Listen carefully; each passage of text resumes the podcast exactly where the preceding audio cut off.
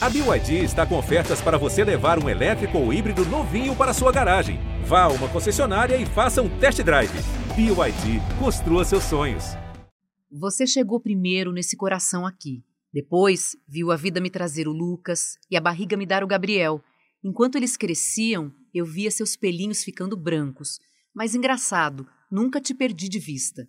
Isso quer dizer que você sempre esteve e continua lá fosse pendurada na minha barriga grávida, dando beijinho no Lucas, protegendo Gabriel no carrinho, flagrada por paparazes ou tendo paciência com um bicho de borracha na sua cabeça. Acontece que a cada ano esse imenso defeito de vocês bate na minha cara como um tapa. Vocês não são para sempre.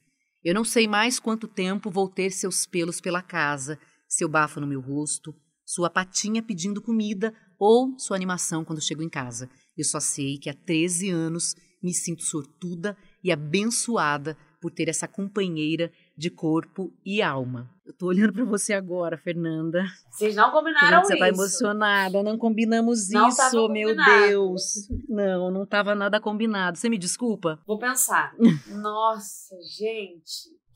Esse texto lindo é da Fernanda Gentil, gente. Para quem que você estava falando esse texto, Fernanda? Para Nalinha, que ainda tá comigo, graças a Deus, hoje já com 15 anos. Aí esse foi o aniversário de 13 dela, né? Isso, isso. Você postou na sua rede social para falar desse amor imenso que você tem por ela, né? Cada ano mais, na verdade. Você foi lendo e eu fui pensando, nossa, hoje é tão mais, é tão mais intenso, é tão maior e esse medo junto vai crescendo, né? E, e, eu tenho cada vez mais pensado nisso. Eu acho que é natural quando eles vão chegando nessa fase, né? Nós uhum. já tá com 15 anos. Ao mesmo tempo, a gente tenta se preparar todo dia, mas eu sei que não tem uma preparação. Quando acontece, é como se a gente nunca tivesse preparado, porque ela não existe, né? Esse pré, assim. Então, eu convivo com esse medo que eu escrevi nesse texto aí, diariamente coisa que não sai da minha cabeça. Ai, olha, é, eu achei lindo, por isso que eu quis começar com ele, porque mostra tanto, né, o quanto a gente se apega a esses animais que fazem parte da nossa vida e que vão acompanhando junto com a gente todos esses momentos, né? Então, gente, é o seguinte: a nossa grande convidada de hoje é a Fernanda Gentil, que está aqui para falar sobre é, esse amor que ela tem por Nalinha, que hoje está com 15 anos.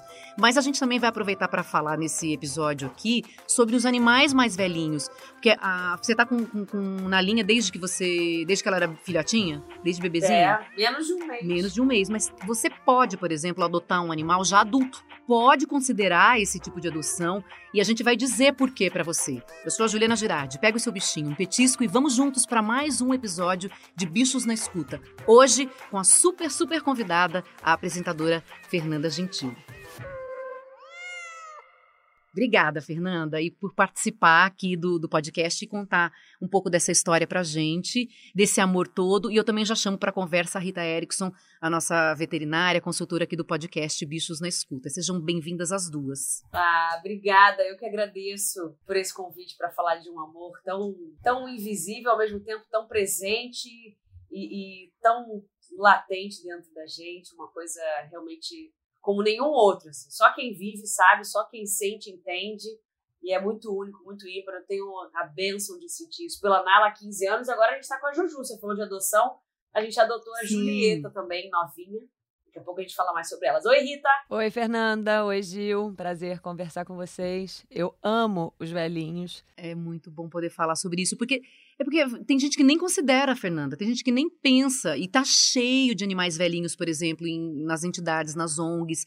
E às vezes o animal velhinho, ele é o animal que vai fazer bem para você e o mais adequado até. Né? E a gente até vai explicar isso depois. Não, e cheio de vantagem adotar animal mais velhinho. Na eu com o Juju aqui tô passando um sufoco. Vamos combinar que também tem seu lado positivo. É, porque Juju chegou bebezinha. Juju já chegou destruindo a casa inteira, amor. Coisa enlouquecida. É, pois é. E os filhotes têm tudo isso, tem. né? Eles chegam assim cheios de energia, né? Os velhinhos já não são mais assim, né? Exatamente. E, e, e se deram bem as duas aí? Não, ou... foi, foi, bem caótico. É, porque, assim, são dois extremos realmente da vida, né?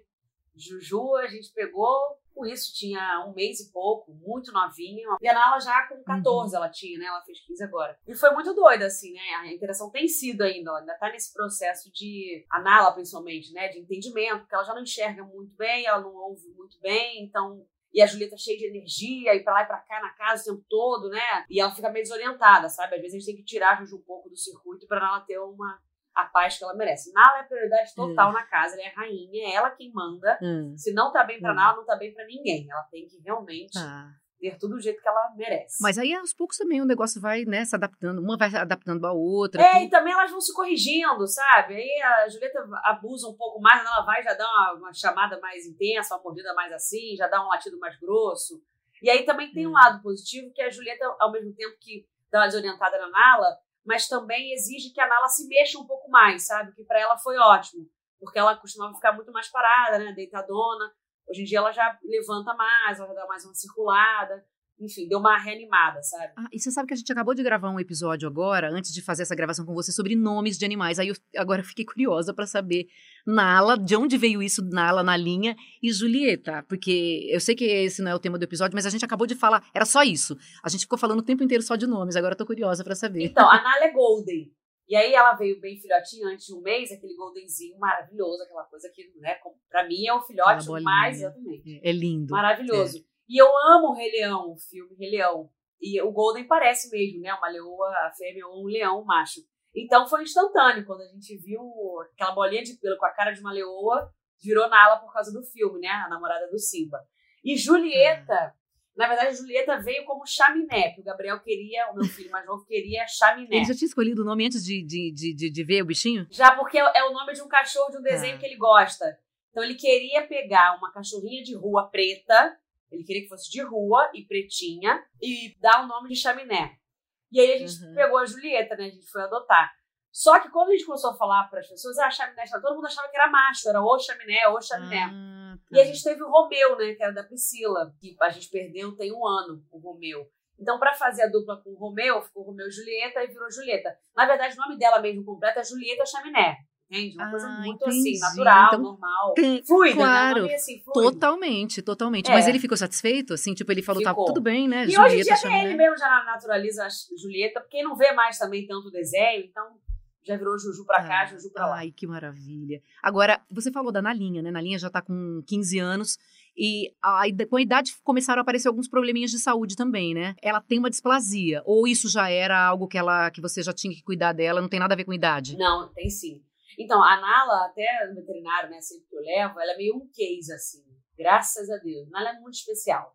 Eu sei que toda mãe fala isso do filho, mas a Nala é realmente muito especial. É, quem convive, assim, sabe, é meio unanimidade.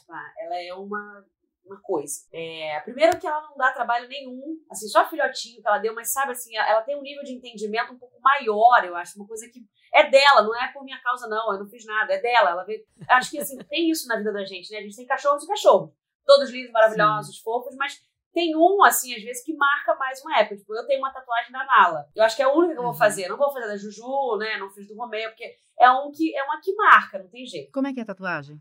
É a Nalinha, é a Nalinha assim, me olhando. Ai, é de uma foto dela. Mas é ela, é ela mesma, assim. Ela, ela mesma, te olhando, tá? Ah. É, é. Enfim, então assim, ela é especial, ela tem esse lugar assim, que é meio unanimidade entre todo mundo que conhece. Então, desde cedo, por exemplo, displasia é uma coisa muito comum em Golden, né? Meio que da raça, assim. A gente vê falar bastante. E desde cedo, não necessariamente só na terceira idade. A Nala não, ela só tem displasia há 4 anos, ela já tem 15. Então, aos 11 uhum. que ela uhum. começou a dar uma, indícios, assim, de que, né, tava sentindo um pouco mais.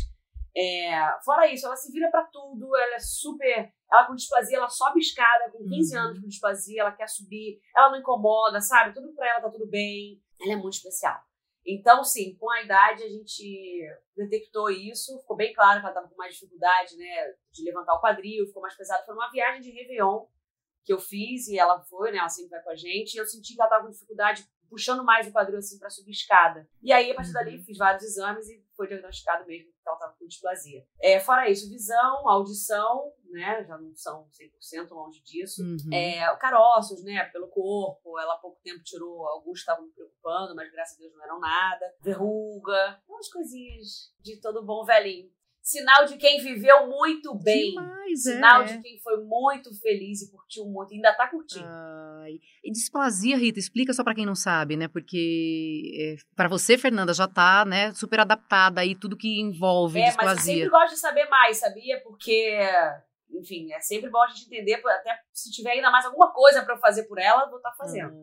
Vamos lá. A displasia coxofemoral, que é uma, um mau encaixe, um mau funcionamento da articulação do fêmur, né, do, dos ossos da coxa, na bacia. Isso pode ser uma doença genética, por isso que é tão comum em algumas raças, e raças de tamanho, de porte grande, de crescimento rápido em geral. O Golden, o Rottweiler, o Pastor, Labrador. Isso é uma coisa da displasia genética, que muitas vezes se manifesta no animal muito jovem. E aí a gente precisa tratar ao longo da vida toda. Já os idosos, independente de ter displasia ou não, todos têm artrose e artrite. É igual a gente. Sabe aquela brincadeira que a gente fala? Se depois dos 40 anos você acorda e não está doendo em algum lugar, deve estar tá morto. Mas tem uma questão que é muito desafiadora para nós veterinários, que é sensibilizar as famílias, as pessoas, de que o animal tem dor. Porque os animais não reclamam de dor crônica. Se você pisa no rabo do cachorro, ele dá um grito. Ai, doeu. Agora, uma dor que vem se instalando aos pouquinhos, ao longo da vida, eles vão sabiamente se adaptando a essa dor. E aí é aquele cachorro que na hora de levantar, ele levanta, uh, sabe? Ele se entorta todo, se ajeita todo. Antigamente ele levantava assim e pronto. Agora ele tem que se entortar, se ajeitar. Isso é dor. Só que a pessoa fala, não é dor, eu convivo com ele. Às vezes eu só consigo convencer a pessoa fazendo a seguinte proposta: vamos fazer um tratamento para dor e daqui a uma semana você me conta? Porque a pessoa me liga e me fala assim: caraca, é outro cachorro, uhum. é outra energia, é outro astral. E às vezes, até do ponto de vista comportamental, que é a minha especialidade, você tem alguns cachorros que é como se fossem assim, mal-humorados, como se eles tivessem o pavio curto. Mas se esse animal tem dor, ele pode reagir muito mais. E não é uma dor perceptível. Então é um desafio danado, porque ele não fala, né? Tem que ficar de olho nesses movimentos todos aí que você falou, que às vezes deu uma mudada, Exato. tudo nesse tratamento. E aí a gente sugere assim: você tem filme dele antigo? Ou você lembra de como era ele subindo essa escada? Você lembra de como ele levantava? E aí começa essas coisas, mudou o tempo, o piso liso. O piso liso das nossas casas Sim. é uma desgraça. Eu vivo falando para todos os arquitetos. Quando vocês forem fazer uma obra, pergunta para a pessoa: você tem bicho ou você pretende ter? Vamos botar um piso áspero, porque faz toda a diferença. Não, você não sabe. Chegou um tapete hoje aqui em casa. Eu fui ontem comprar e chegou hoje, 4 metros para Nala, só para ela ter aderência. Exato.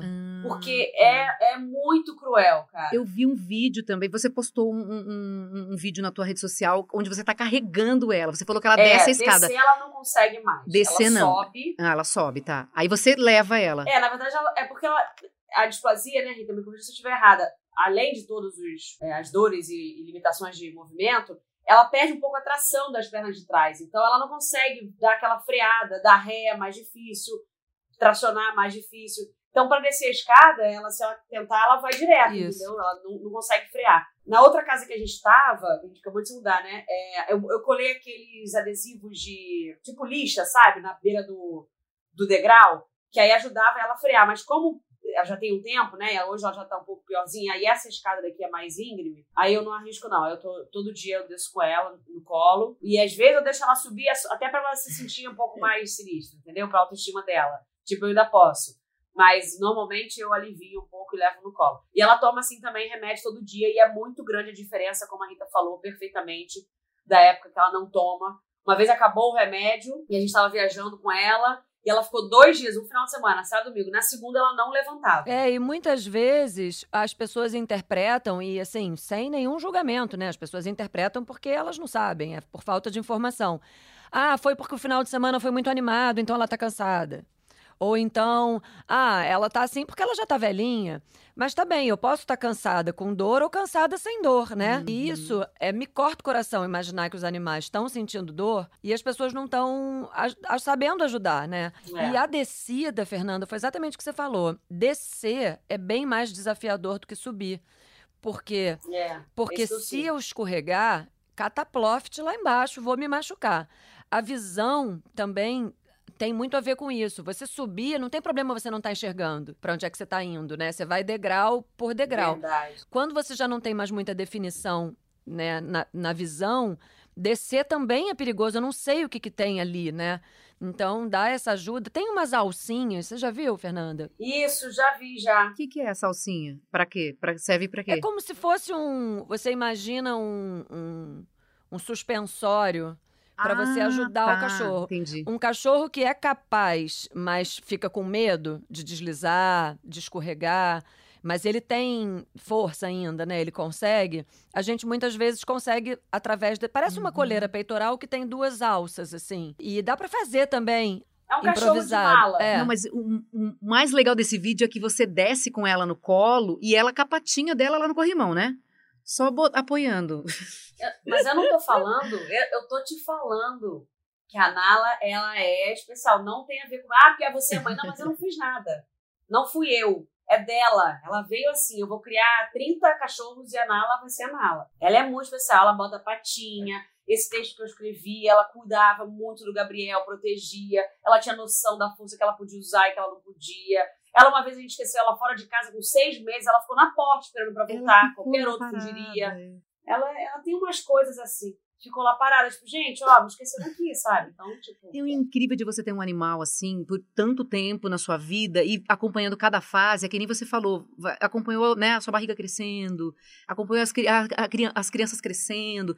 É tipo aquele filme Marley e eu, né? É maravilhoso, assim, quando você vai, né? acom- Cada momento daquela família sendo acompanhado, assim, pelo cachorro, né? Sabe o que eu piro, assim, muito nesse pensamento? Eu vou me emocionar de novo quando eu penso nesse momento que a Nala tá, né? Provavelmente a gente tá é, preparando uma despedida. É que ela foi o meu primeiro vínculo, assim, maternal, né?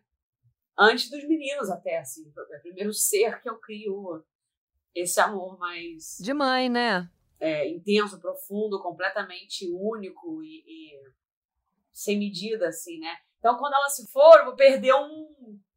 Sabe? Muito doido. A gente fica maluca, né? A gente realmente ama que Fica, nem fica. Eu, É, é, é isso aí. Mas também é muito aprendizado, né? Eu percebo, né, nesses anos todos que eu sou veterinária, como as pessoas, as famílias, as crianças aprenderam sobre, sobre a morte, sobre a finitude, que aqui, né, no, no nosso mundo ocidental é um tabu, não era para ser. A gente fica achando que, o, o- o- que a morte é, é, é para ser escondida, é para ser protegida, as crianças não devem saber. E isso só atrapalha a compreensão da vida, né? É, a gente nasce e morre. O oposto da morte não é a vida, é o nascimento, né? Então, nada mais natural do que morrer. E não é por causa disso que a gente não vai sofrer. É claro que a gente vai sofrer. Pensar nisso, estar preparado para a morte, não diminui Nada, em é. nada o tamanho do sofrimento.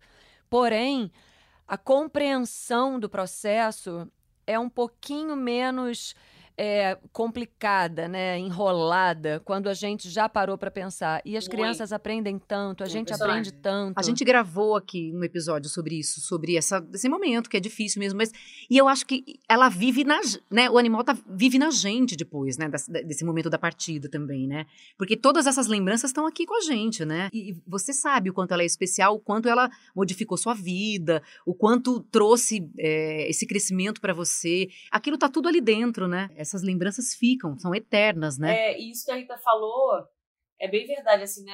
A gente encarar e, e falar sobre a morte, explicar e verbalizar isso, não só sobre a morte, o ato em si, né, de morrer, mas o que ela, é, os gatilhos que ela toca na gente, né, o sofrimento, viver o luto, não pular nenhuma etapa dele, porque depois essa conta chega e vai chegar numa bola de neve, Uhum. num momento que não era para chegar, ou de uma intensidade que não era para chegar.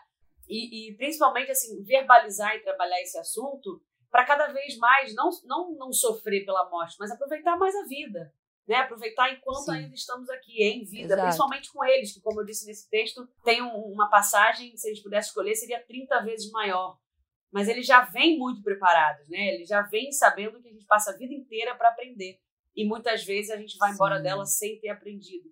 Então é natural que a passagem dele seja mais veloz e mais intensa, porque é isso, é, é uma bênção, né? É um presente, assim. Então, tem que se fazer valer e tem que ter esse requinte de único, né, de especial, de ímpar, de uma coisa que não dá para banalizar, porque é único. Ó, me aproveita aqui que eu vou ficar esse tempinho, bem menos do que você gostaria, e vou embora. Ai, gente, a gente tá to todo mundo aqui emocionado e, e, a, e, a, gente, na verdade, gostaria de falar por que adotar um cachorro mais velhinho e não um filhote. Como é que a gente vai convencer as pessoas depois, agora, é, nesse, nesse momento de emoção que a gente teve dessas situações? Porque a gente tá falando também, a, a, na linha tá com 15, né? Mas tem, inclusive, às vezes tem animais em ONGs com essa idade. Às vezes, é, eu fui uma vez fazer uma reportagem para o Fantástico, é uma, uma, uma, série especial sobre animais abandonados, e eu vi ali cachorrinhos que, que, que estavam vivendo há 10 anos na, na ONG. Ou seja, eles nunca tiveram uma família. Eles são residentes. Tem esses canis, essas ONGs, tem muitos animais que viram muitos a vida inteira. É. Até pode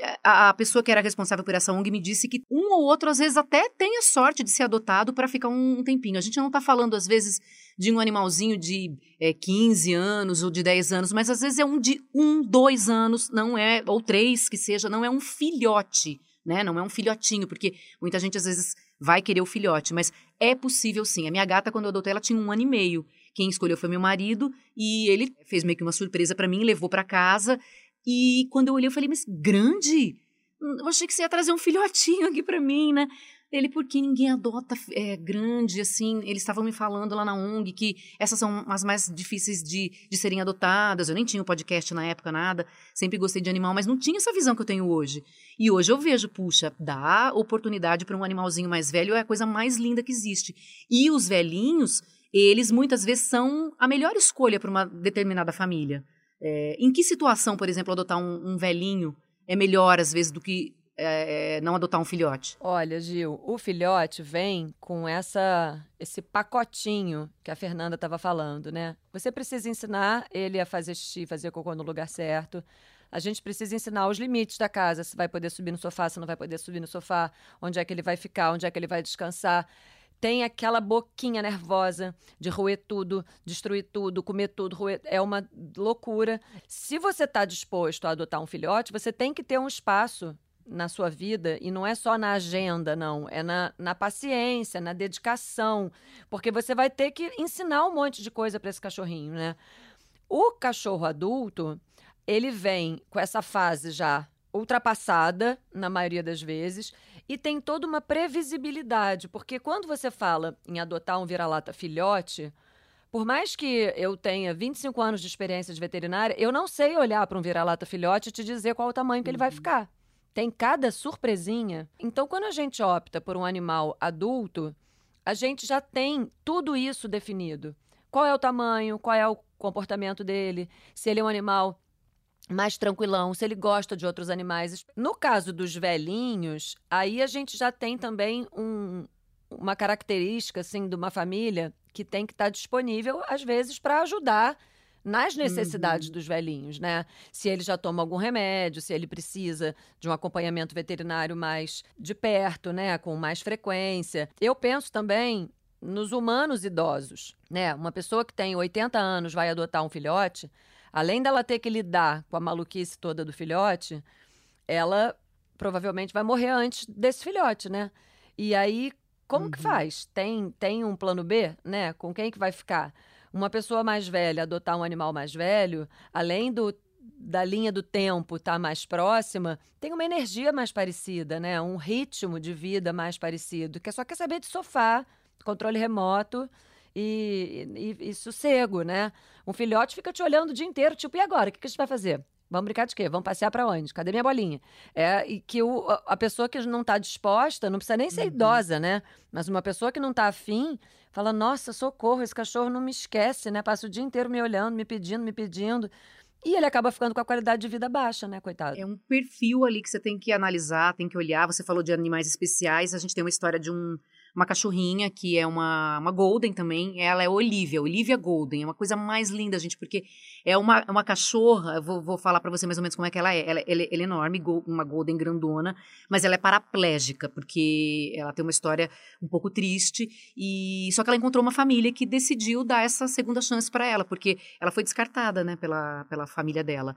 É, ela até o Instagram dela é Olivia Golden Especial e a gente é, vai ouvir um pouquinho dessa história.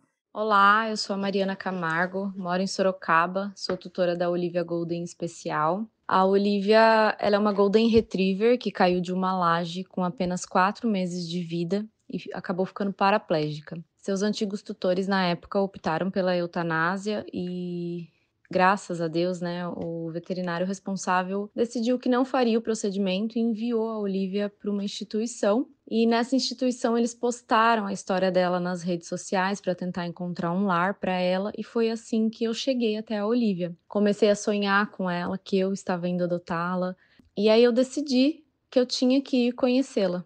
É, quando eu cheguei lá, foi uma emoção muito grande para mim, assim. Parecia que eu conhecia a Olivia há muito tempo, de outras vidas.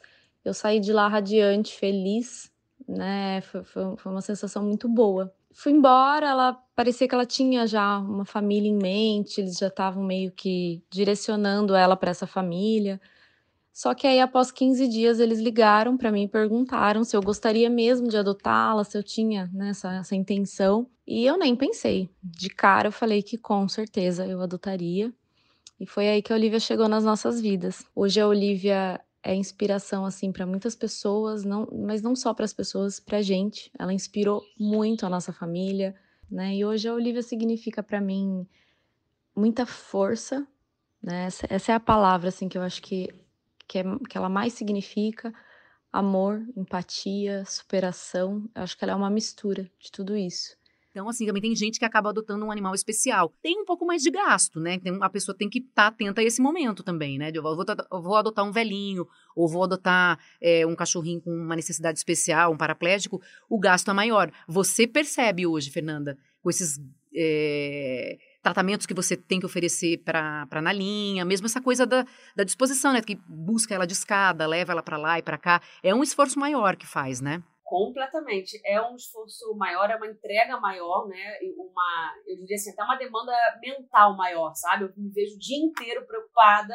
Eu botei e você começa a adaptar a casa para isso, né? Eu botei portinha lá em cima na escada, eu botei portinha aqui em cima, aqui embaixo, que ela não pode tentar subir, que ela sem ninguém, talvez ela pode cair, descer nem pensar. Então assim, você fica o tempo todo, eu tô fora de casa, a gente viaja, tem que ver com quem vai ficar, não deixo mais em hotel, não posso mais deixar em qualquer lugar Agora que ela não está vendo, ouvindo direito, eu tento mudar assim, o máximo que eu consigo é, deixar ela em casa melhor, né? Então as pessoas têm que vir para cá, vem uma amiga, vem minha mãe, vem meu pai. Então, assim, a vida se adapta com certeza a ela e é justíssimo que ser tudo que a gente fizer vai ainda ser pouco porque ela merece, né? De tudo que ela deu pra gente, ainda dá de carinho, amor, afeto, lição, entrega, fidelidade, cumplicidade. Então, assim, é isso. Cansa, mas é, é, tudo assim ainda muito menor do que o que a gente ganha com eles.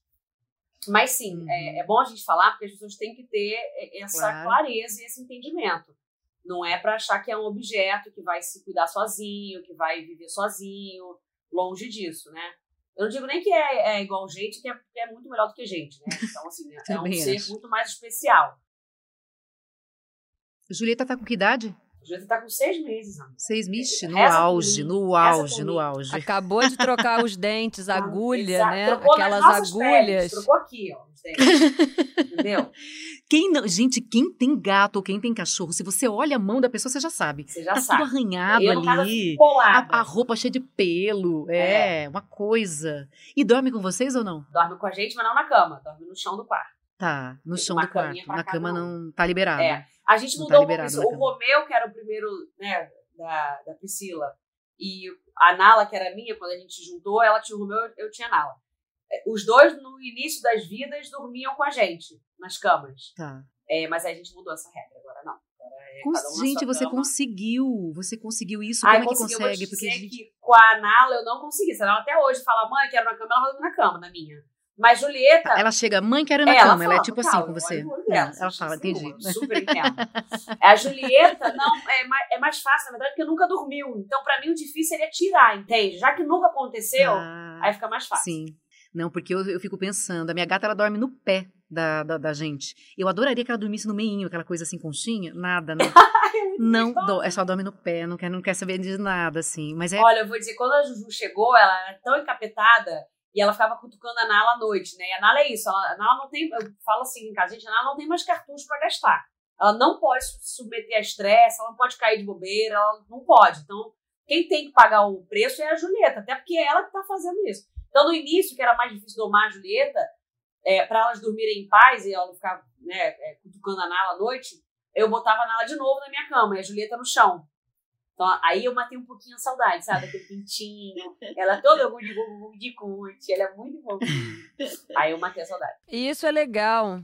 É legal fazer esse tipo de distinção no começo para minimizar um pouco a ciumeira, né? Total. Porque quando chega um filhote, por mais que a gente tenha o nosso, né, amado velhinho do coração, o filhote é cheio de, de artimanhas uhum. encantadoras. Fica Exatamente. todo mundo babando, é aí vem filho, as né? visitas. Né? bebê, Exato, você tem que puxar o saco do mais velho para mostrar para ele que ele ainda tem o, o lugar de reinado uhum. dele. Então, esse tipo de coisa, deixar ela ter períodos de paz e sossego, né? Garantir que ela vai ficar na cama numa boa, sem ter. Aí depois ela vai, ah, tá bom, fazer o quê? Já chegou mesmo, já tem o espaço dela, mas eu tenho a minha a minha regalia Lógico. aqui, né? É muito Não, legal. Eu, eu nem faço muito carinho assim, chamego na Julieta quando ela tá se ela tá dormindo assim longe, aí eu vou pra Julieta. No início, então, todo, e não só a gente da casa, né, nós moradores, Qualquer visita que chega, ele era Julieta, não tem como. Aquela bolinha de pelo desse tamanho. Ai, e é, eu nem é. tinha um, eu só falava com a Nala, ficava lá com a Nala, que eu e ela, uma papo, e aí, tipo, outros assuntos, sabe? Nala é uma debutante, ela é uma moça já. Então ela tem outras demandas, entende? Ela tem outros papos. Ela já é muito mais madura. Isso aí. Ai, que maravilhosa. Ela foi sua primeira, sua primeira cachorro, você responsável cuidando? Você teve outros quando Tive. você era criança? Totalmente diferente, é... totalmente diferente. É muito diferente ser irmã de ser mãe de cachorro. Eu sim, sempre fui irmã, sim, Nala é primeira que eu sou mãe. É. É, é outro, outro, amor, até, né? Outro, outro vínculo, amor, outro é. Vínculo, Não, diferente. total, porque você é responsável por cuidar tudo. E você teve, sempre teve, desde pequenininha? Cachorro, tive. Meus pais, né, tinham é, dois pastores, um de cada vez, mas sempre foi uma casa com cachorro, sabe? Com animal. Eu, cachorreira. cachorreira. Você é cachorreira? Eu, cachorreira? eu virei, né? Depois de ser mãe de cachorro, eu sempre gostei porque é isso. É, é outra educação, né? Você ser criada com um bicho, com um animal. É outra uhum. criação, uhum. assim, de tudo. De valor de cuidado, de, Sim, de, também acho. De fidelidade, de confiança, de amor aos animais, sabe? De, de noção de, da nossa importância, do nosso tamanico perto do que é a natureza, o bicho, enfim, uhum. a importância deles. Então, sempre foi uma casa com cachorro. Mas é isso, era outra relação, assim. Eu brincava, tava ali também, quando deu, deu, entrava. Não tinha, assim, esse, essa responsabilidade, né? De vacina, remédio, veterinário, operação, castrar, sei lá, o que for. E aí eu virei cachorreira oficial, não tem como. Olha, eu vou, eu vou fazer o seguinte, eu vou, eu vou para uma curiosidade agora, no quadro Você Sabia, e a Rita, quando a gente pensou nessa curiosidade, ela falou assim, mas isso é muito óbvio, vamos ver se Fernanda acha que é óbvio, porque eu não achei que era óbvio.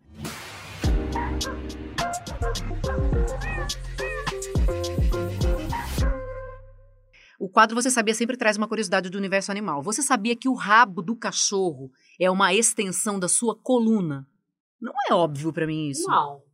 Mas real, né? a extensão da coluna de verdade? Sim, são vértebras. Tá vendo? São... Olha lá, pra mim que também. Eu achei que é uma, é uma parte separada, não é? Não, é a extensão da coluna. É. Que máximo! Não, não é óbvio. Pra mim era uma coisa até mole, assim, blém, blém, blém, blém, uma coisa assim meio. mas mas tem, tem a mesma, o mesmo segmento da coluna, assim, várias, várias coluninhas, assim, várias, várias vértebras. Tem. Vai, vai, vai, só que vai diminuindo, isso. diminuindo, diminuindo, diminuindo de tamanho. E por isso que a gente fez tantos anos campanha contra corte de cauda, né, gente? Você está cortando um pedaço da coluna do indivíduo. Mas por que, que se corta a cauda? Porque o ser humano é louco, não... Fernanda. Porque o ser humano. Ah, tá. Não tem nenhum. Não. Nada. É não, só estético, né? É, em algum momento isso. foi estético isso, não foi? Assim, para alguns animais? Exato. Tipo, Alguém ai, inventou. o animal vai ficar feio com aquele inventou. rabo ali. Nossa, gente. Absurdo, e né? aí, é, eu, de vez em quando, para chocar, porque quando não era proibido, a gente tinha que bater de frente com a pessoa que falava, eu gostaria de cortar a cauda dos meus filhotinhos de poodle.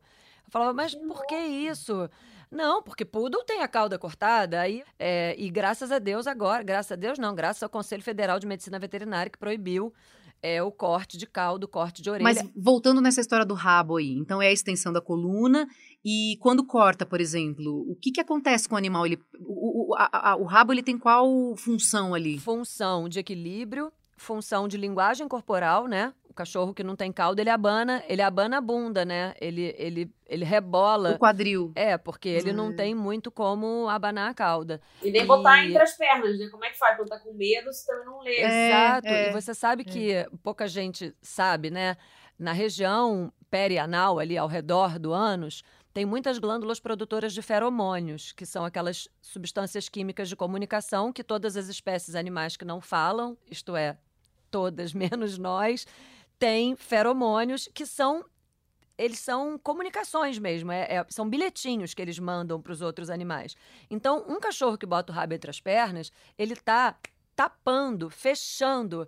É como se ele tivesse a capa da invisibilidade do Harry Potter. Eu não quero que ninguém perceba que eu estou aqui, eu não quero que ninguém sinta meu cheiro. E o que, que a gente vê num cachorro super confiante? Ele abana o rabo, que mais parece um ventilador. Ele tá fazendo o cheiro dele alcançar ao máximo possível tudo e todos. Então, imagina um cachorro medroso que não tem cauda suficiente para tampar o, o cheiro dele, ele fica exposto. Então, assim, é, é- é falta de, de informação, claro, mas essa coisa dominatrix, né, do ser humano, muito doida de querer mandar em tudo, controlar tudo. Mas é, uma, é um horror, é um horror. Vamos fazer o seguinte, ó, mande perguntas pra gente que a gente adora responder aqui. É só você mandar um áudio nesse telefone, 21 97374 7407. Vamos ouvir a de hoje. Oi, meu nome é Maitê, eu moro no Rio de Janeiro e sou mãe de pet. Sou mãe de um bulldog francês de 7 anos. E uma dúvida que eu tenho é a seguinte: escovação de dente de cachorro é algo necessário ou é um mito? Pergunto isso porque uma, uma amiga próxima eh, tem essa rotina de escovar o dente do cachorro dela e gasta dinheiro com pasta de dente específica para cachorro. Eu queria saber se essa é realmente uma preocupação que a gente tem que ter ou não precisa. Maitê, precisamos sim ter essa preocupação. Eu percebo no dia a dia que isso é muito difícil, que são pouquíssimas as famílias que de fato fazem, porque para ser tranquilo, a gente precisa habituar o filhote desde pequenininho. Igual a gente faz com criança, aquela história, ah, não precisa escovar o dente porque vai trocar os dentes. Mas se você não habitua desde pequenininho, quando tiver o dente definitivo, não tem o hábito, não tá, não faz parte da rotina. Então, idealmente, a gente deveria escovar os dentes dos cães e dos gatos duas a três vezes por semana. A pasta de dente tem uma função muito importante do sabor, é porque ela tem sabor frango. por Ah, pra eles tem esse sabor de comida. ela tem uma enzima que ajuda a dissolver é, a, a placa bacteriana, evita a aderência, mas ela ajuda também pela palatabilidade, né? Porque é gostosinho. E existem escovas e escovas, né? As melhores escovas são aquelas de cerda, de verdade, igual a nossa, macia. E a gente tem que começar na brincadeira. São assim, três segundos. Ê, petisco, ê, de novo. Porque todo cachorro, todo gato vai ter tártaro um dia. Não tem jeito, é igual a gente. E a predisposição para formar mais ou menos também é igual a gente, é individual. Você, né, tem pessoas que precisam limpar tártaro duas vezes por ano e outras que vão no dentista uma vez por ano e o cara fala: caramba, não tem nem tártaro aqui para eu tirar. Então, com eles é mais ou menos a mesma coisa. Varia também de acordo com a alimentação, se o cachorro tem oportunidade de roer coisas, né? Então, quando a gente escova, quando faz parte da rotina, a gente minimiza né, o número de limpezas e a gente joga mais para frente também. Uma vez por dia? Bota a escovação uma vez por dia? Se, se escovar três vezes por Ah, tá bom, semana, já tá Gil, já tá lindo. Já tá lindo.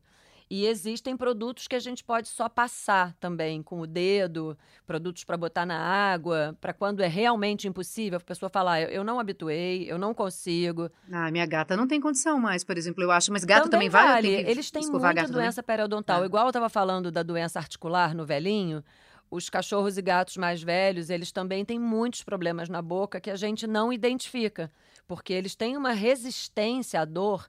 Eu hoje atendi um cachorro com o dente fraturado na frente. Assim, não parece ter nenhuma para a família dele. Ele come, ele bebe água. A gente com dente fraturado, você não consegue nem sentir o, o ar passar, que dói, né? É. Então você imagina o- a capacidade que eles têm de lidar com esses desconfortos. O limiar de dor é diferente, Sim. mas a gente dizer que eles não sentem é uma barbaridade, né? Rita, uma dúvida aqui agora que eu pensei para cachorro da terceira idade. Pode ser idiota a pergunta, tá? Mas é uma curiosidade. Claro. É, eles perdem visão e olfato, né? Isso é certo. É, visão e audição. O olfato perde, fica comprometido em algum momento? Fica, mas ele é o último a, a, a se Jura? perder. Na verdade, como é o principal sentido do cão, né? A principal orientação dele é olfativa, ele costuma ser o último a ir embora. E a gente tem muita dificuldade. Caraca, ele perde o olfato. ele vai diminuindo, né? É, a gente faz alguns testes, né, com, com petisco. Eu não sei se você já fez isso, que é muito fofo, acordar o cachorro pelo olfato. Não. Você bota, a Nanala estiver dormindo, você bota o petisco assim na frente do nariz dela, aí ela começa assim. Aí acorda e come o petisco. É muito fofo. Isso se faz com cão surdo também, para poder acordar eles sem ser no susto, né? Sem ser é, só encostando nele que ele dá um Hum, pulo. Sim.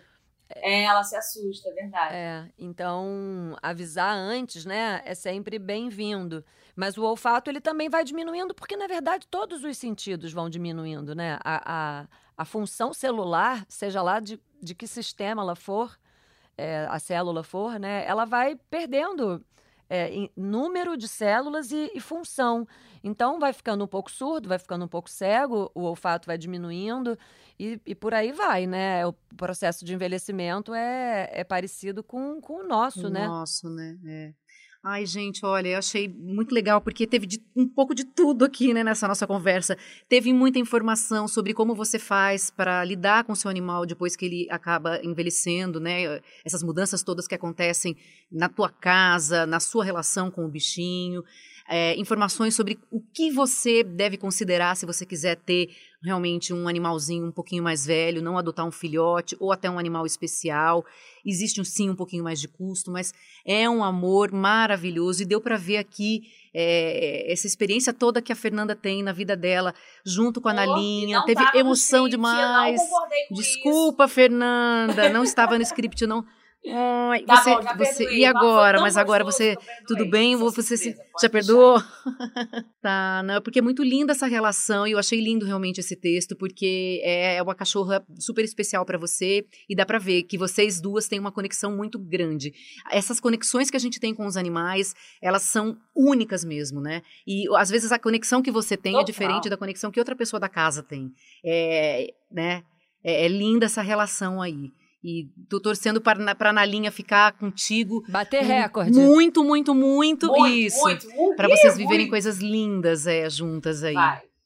Se Deus quiser. Muito obrigada pelo convite, gente. Eu adorei, principalmente para falar sobre isso. Que papo gostoso, leve e também muito educativo, assim, né? Muito importante a gente saber essas dicas, tanto para É. adoção como para criação, para adaptação deles, porque, olha, só a gente ganha tendo esses bichinhos em casa. É impressionante, é maravilhoso. Demais, demais. Muito. E a gente aprende tanta coisa também, não é? Você vê? Viu? Esse, esse negócio da coluna, da extensão, eu- cada dia eu Adorei, saio com uma informação nova aqui.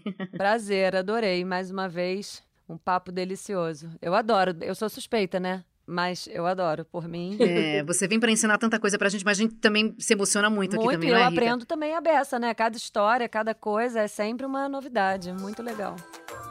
O podcast Bichos na Escuta é uma produção do Fantástico em parceria com o G1. Segue a gente para saber de todas as novidades. Apresentação Juliana Girardi, consultoria veterinária Rita Erickson.